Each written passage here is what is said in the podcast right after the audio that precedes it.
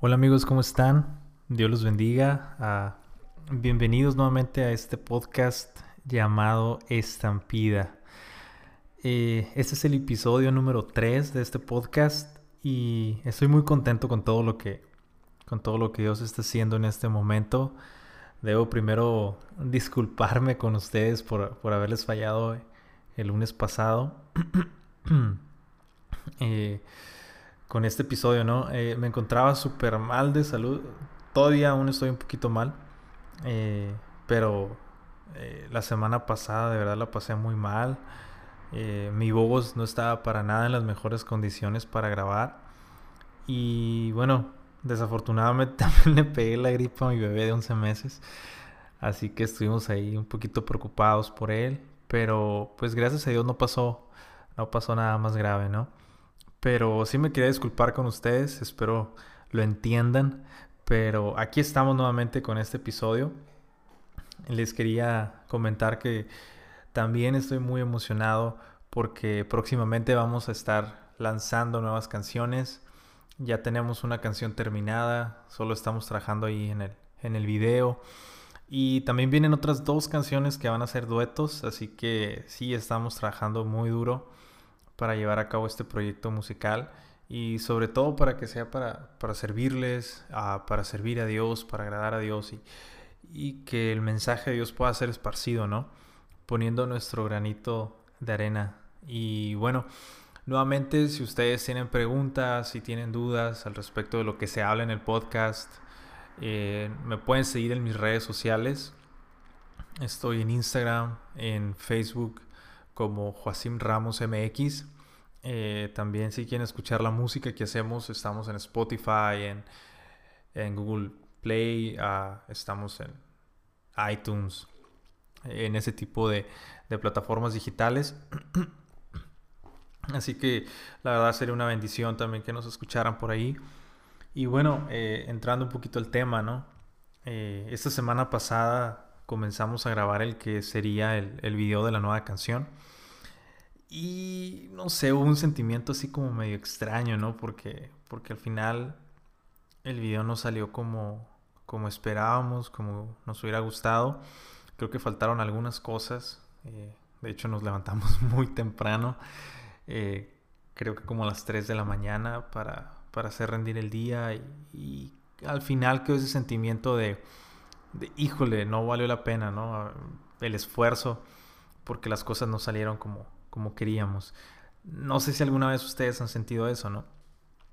Eh, que planeas todo, pones todo tu esfuerzo, pones dinero también, pones tus ganas, eh, tu tiempo y al final dices, esto creo que fue un fracaso, ¿no? Lo que, lo que hicimos. Y precisamente de eso, de eso se trata el tema, ¿no? Del, del fracaso.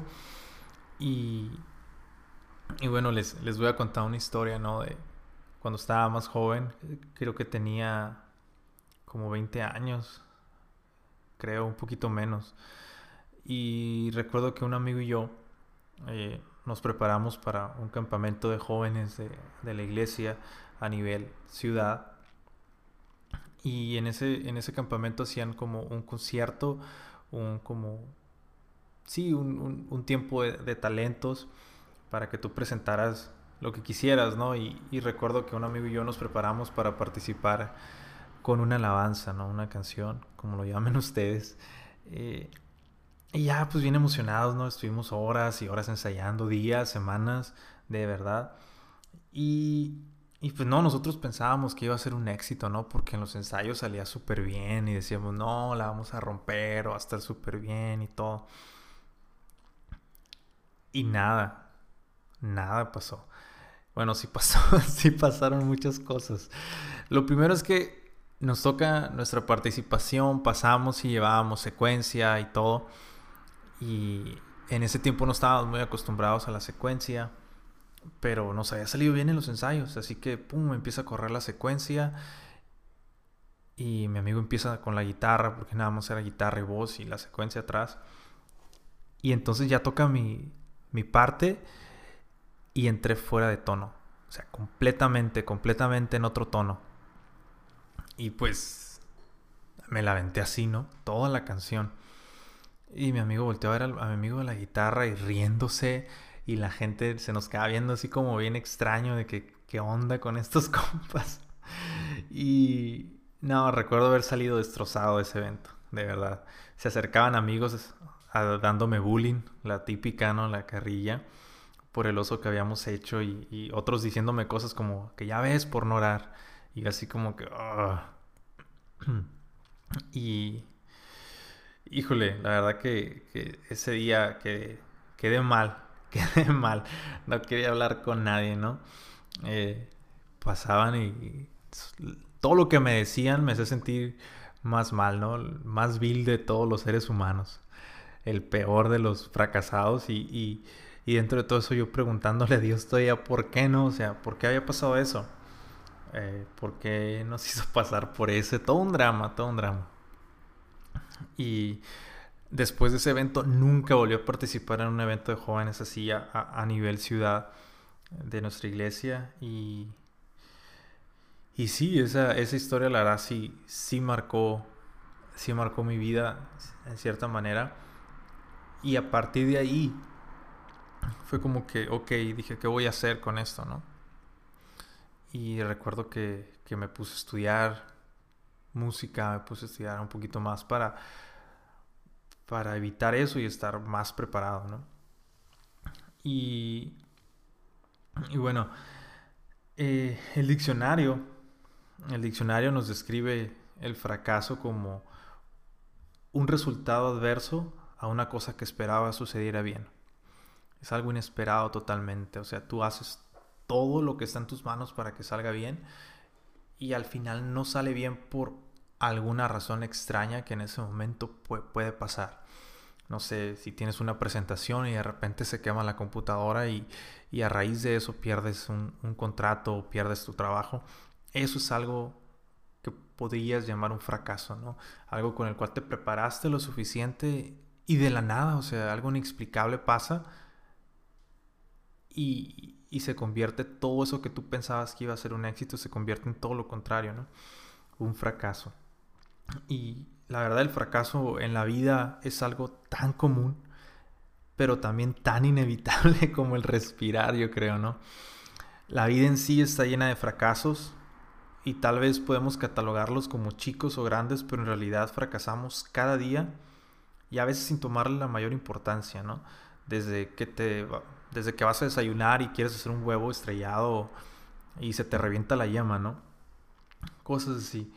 Y, hay otros, otros eventos que pasan en tu vida donde eh, terminamos totalmente ahogados, ¿no? En ellos. Y precisamente en ocasiones eh, eso nos genera tener tanto miedo al fracaso que vivimos totalmente paralizados de hacer esto o aquello porque queremos evitar a toda costa ese sentimiento de vergüenza o esa herida que, va a dejar en caso de que pase un fracaso. Dicen que uno fracasa cada tiro que no hace. Y tienen razón, a veces tenemos tanta inseguridad en nosotros mismos que ni siquiera lo intentamos. Yo me veo fracasando tantas veces por el miedo a hacer algo que, que pudo bendecir a alguien más o a mí mismo, pero por miedo a quedar como un tonto no lo hice. Algo que, algo que tenemos que entender es que el fracaso no es más que la antesala para hacer algo bien. Mira a los grandes inventores que fallaron mil veces y al, final inventaron algo, algo grandioso, algo que ayudó a la humanidad.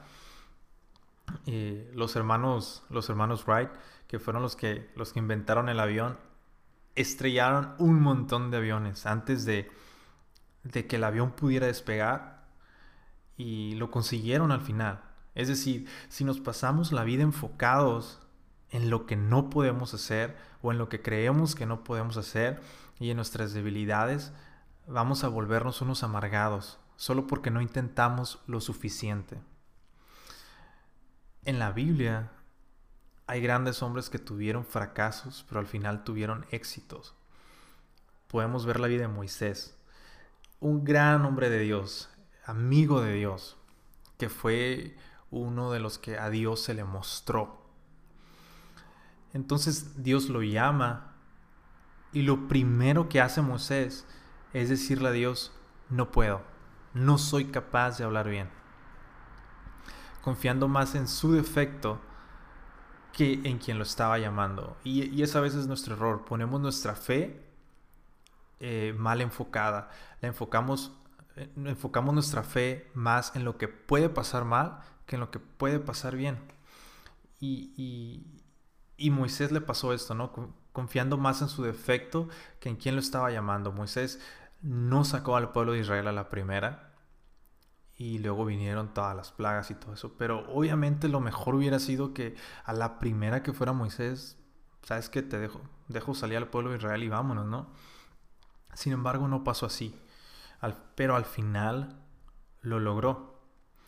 También podemos ver la historia de Gedeón, que era miedoso y, Dios lo llama para salvar al pueblo de los, al pueblo de Israel de los madianitas.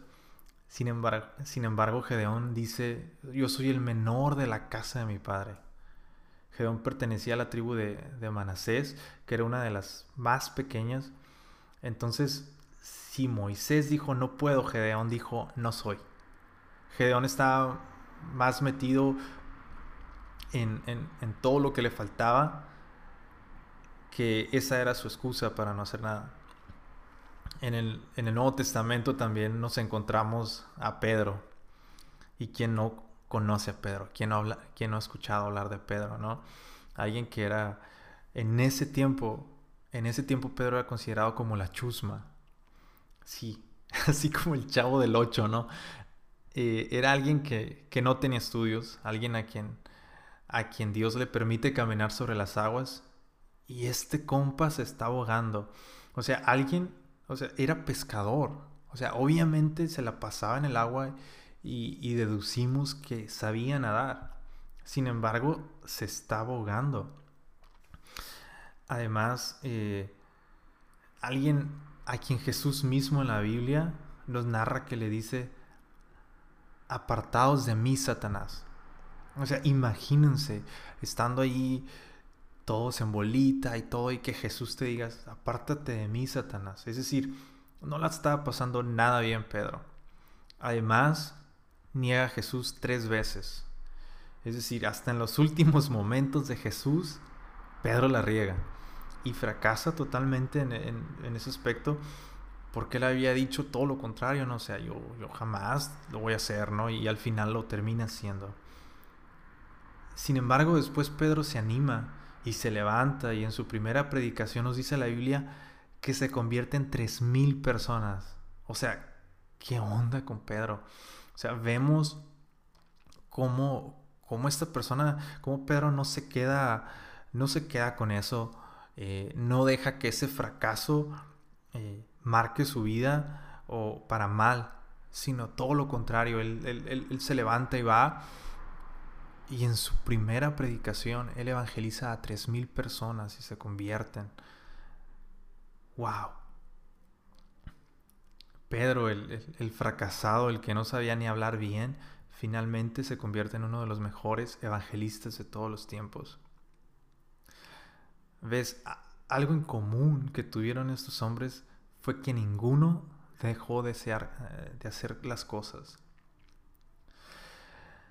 Eh, a pesar de que, de que sí se tenían lástima a veces y autocompasión, como muchos de nosotros que decimos, híjole, me pasó esto y todo, eh, aún aunque no creían en sí mismos, se animaron y hallaron la gracia de Dios para tener éxito el pastor A. W. Tozer decía esta frase, es dudoso que Dios bendiga grandemente a un hombre si antes no lo ha herido profundamente. Te lo voy a volver a repetir. Es dudoso que Dios bendiga grandemente a un hombre si antes no lo ha herido profundamente. Al principio al principio, si, si les soy honesto, no entendía bien qué quería decir con esto. Porque lo primero que pensé es, qué mala onda es Dios, ¿no? O sea, qué gacho.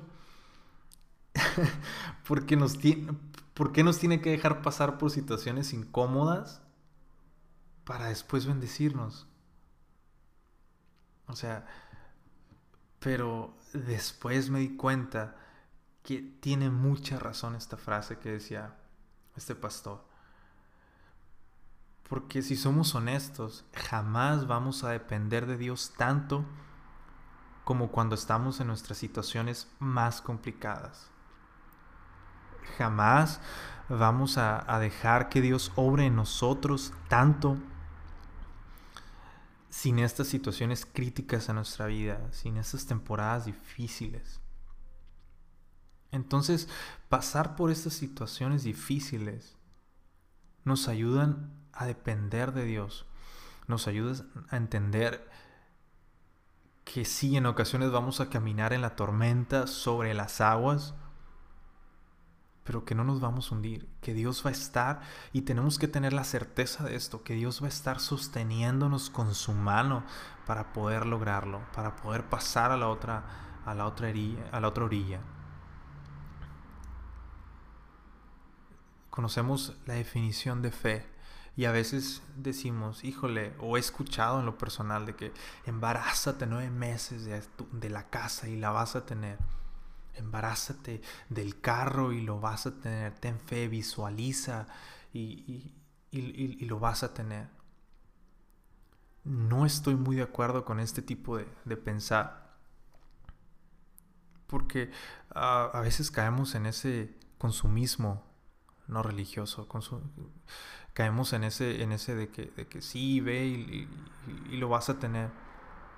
Cuando en realidad la pasemos bien o la pasemos mal, nuestra vista siempre tiene que estar en Dios. No miremos la casa, miremos a Dios. Miremos que ah, la vamos a tener y que bueno, Dios, Dios va a proveer. Y también puede pasar que no la vamos a tener, la casa que queremos pero Dios nos va a estar sosteniendo siempre. Eh, de todos los salmos, o bueno, los salmos que escribió el rey David, nos dice una gran verdad en el Salmo 1, versículo 3. Dice, será como árbol plantado junto a corrientes de aguas, que da su fruto en su tiempo y su hoja no cae, y todo lo que hace prosperará. El rey David, sin dudarlo, pasó por situaciones muy complicadas en su vida. Pero él entendía que nuestra fe tiene que estar fundada sobre esta razón, sobre que tenemos que seguir moviéndonos hacia adelante. Porque ves, Dios no bendice lo que no haces. Dios no bendice lo que dejas de hacer. Dios no bendice tu debilidad. Dios Dios no bendice algo que no funciona. Entonces si tú comienzas a moverte hacia adelante y aprendes a depender de Dios, vas a hallar la gracia de Él. Y basta con un momento de gracia de Dios para que lo que estés haciendo sea prosperado. Tienes que pedir gracia de Dios para todo lo que hagas pero también tienes que comenzar a hacerlo. No puedes no hacer nada y estar esperando que pase un milagro y que las cosas se hagan simplemente por arte de magia. Porque la gracia de Dios no es magia, no es algo que podamos entender o descifrar, pero sí es algo que puede suceder sin lugar a dudas. Es algo que no podemos controlar, pero sí lo podemos provocar. Muévete hacia adelante. Muévete y sigue moviéndote hasta encontrar la gracia de Dios en eso que estás haciendo. No te quedes de brazos cruzados. No dejes que el fracaso marque tu vida. La Biblia está diciendo que Dios nos va a prosperar si hacemos. Pórtate bien. Sigue los consejos de tus padres. Sigue los valores que te han inculcado. Dios te va a bendecir. Sigue moviéndote. No dejes, no dejes que un fracaso marque tu vida y te quedes esperando o amargado toda tu vida. Solo porque no tuviste el valor suficiente para ponerte de pie y decir, Señor, yo creo en ti y creo en tus promesas. Y este fracaso no me va a detener. Yo sé que más adelante, en un futuro, está tu victoria, porque ahorita yo creo que tú me estás sosteniendo. Te invito a que, a que el día de hoy, eh, sea cual sea tu situación, no te dejes vencer. Estamos aquí en la tierra y somos bendecidos porque estamos respirando. Vamos, anímate. Te invito a que te animes, a que, a que te levantes y dobles tus rodillas y le pidas a Dios, pero también que hagas. Lo vas a lograr, estoy seguro. Dios te bendiga. Nos vemos hasta la próxima.